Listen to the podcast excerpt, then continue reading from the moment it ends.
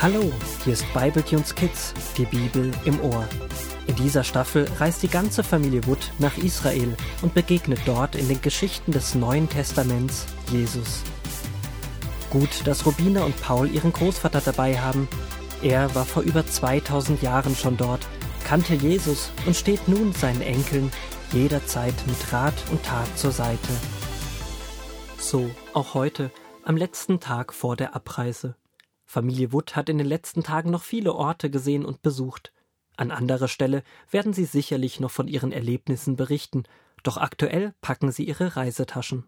Paul, wie heißt dieses Fest nochmal, welches wir nachher mitfeiern dürfen? Das hatte doch irgendwas mit Autos zu tun. VW Passat oder so. Rubina, ich wusste zwar nicht, dass du dich mit Autos auskennst, aber das Fest hat nichts mit Autos zu tun. Sie hieß Passafest.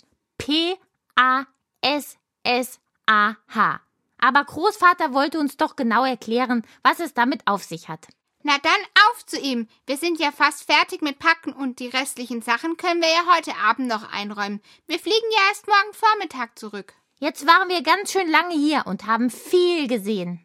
Ich freue mich, Ahornli und meinen anderen Freunden von der Reise zu berichten. Aber jetzt auf zu Großvater.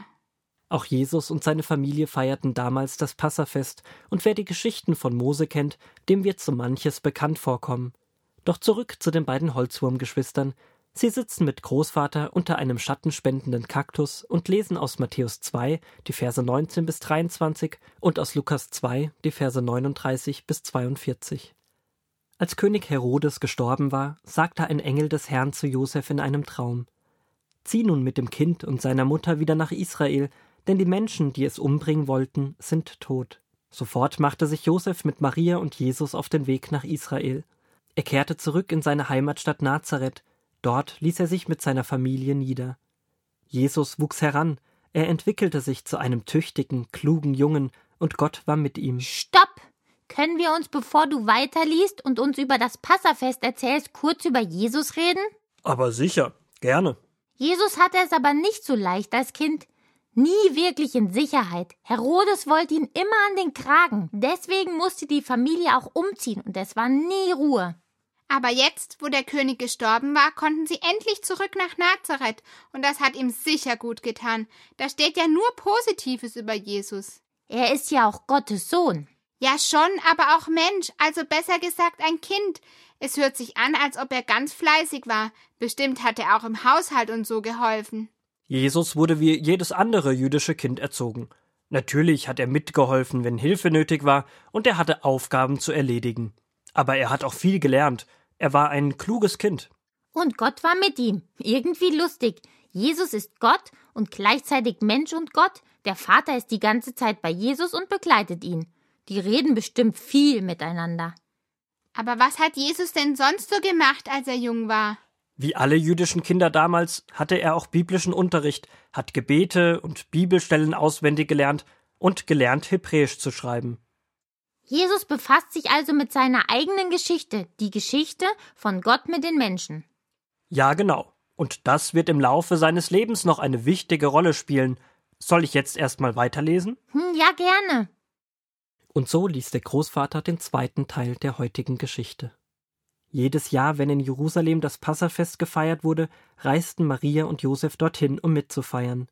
Als Jesus zwölf Jahre alt war, durfte er sie zum ersten Mal begleiten.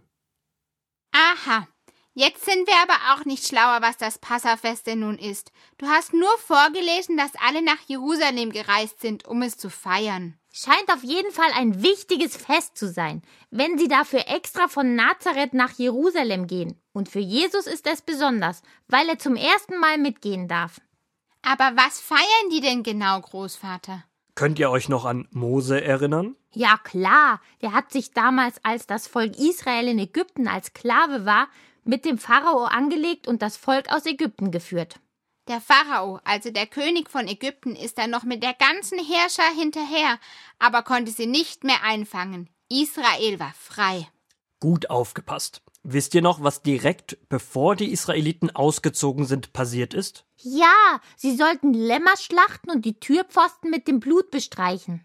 denn Gott sendete damals furchtbare Plagen und verschonte mit der letzten Plage nur diejenigen, die die Türpfosten mit Blut bestrichen hatten. Gott zeigte damals schon, dass er nicht nur die Ägypter bestraft hätte, sondern alle, die gegen ihn sündigen. Davor ist keiner geschützt. Geschützt ist man nur gewesen durch das Blut eines unschuldigen Lammes. Das wird später noch einmal wichtig, wenn wir dann am Ende von Jesu Leben angekommen sind. Und was hat die Geschichte von Mose mit dem Passafest zu tun? Das hebräische Wort Pessach heißt so viel wie überspringen oder vorüberschreiten. Das Fest ist eine Erinnerung an den Auszug aus Ägypten und daran, dass Gott mit den Plagen an den bestrichenen Türen vorbeigezogen ist, sie sozusagen übersprungen und verschont hat. Eine Erinnerung also daran, dass Gott sein Volk nie vergisst und es aus dem Unrecht befreit. Dann ist ja klar, dass es ein besonderer Tag war und Maria und Josef dafür nach Jerusalem gezogen sind. Immerhin warteten sie immer noch darauf, dass Gott sozusagen sie nochmal da rausholt, also von den Römern befreit, die ja zur Zeit Jesu das Land besetzt hatten. Ja, das stimmt. Was wir vom Passafest lernen können, ist, dass auch wir uns an das erinnern können, was Gott für uns bereits getan hat. Sich an Taten Gottes zu erinnern, stärkt uns und hilft uns, kommende Herausforderungen zu bestehen.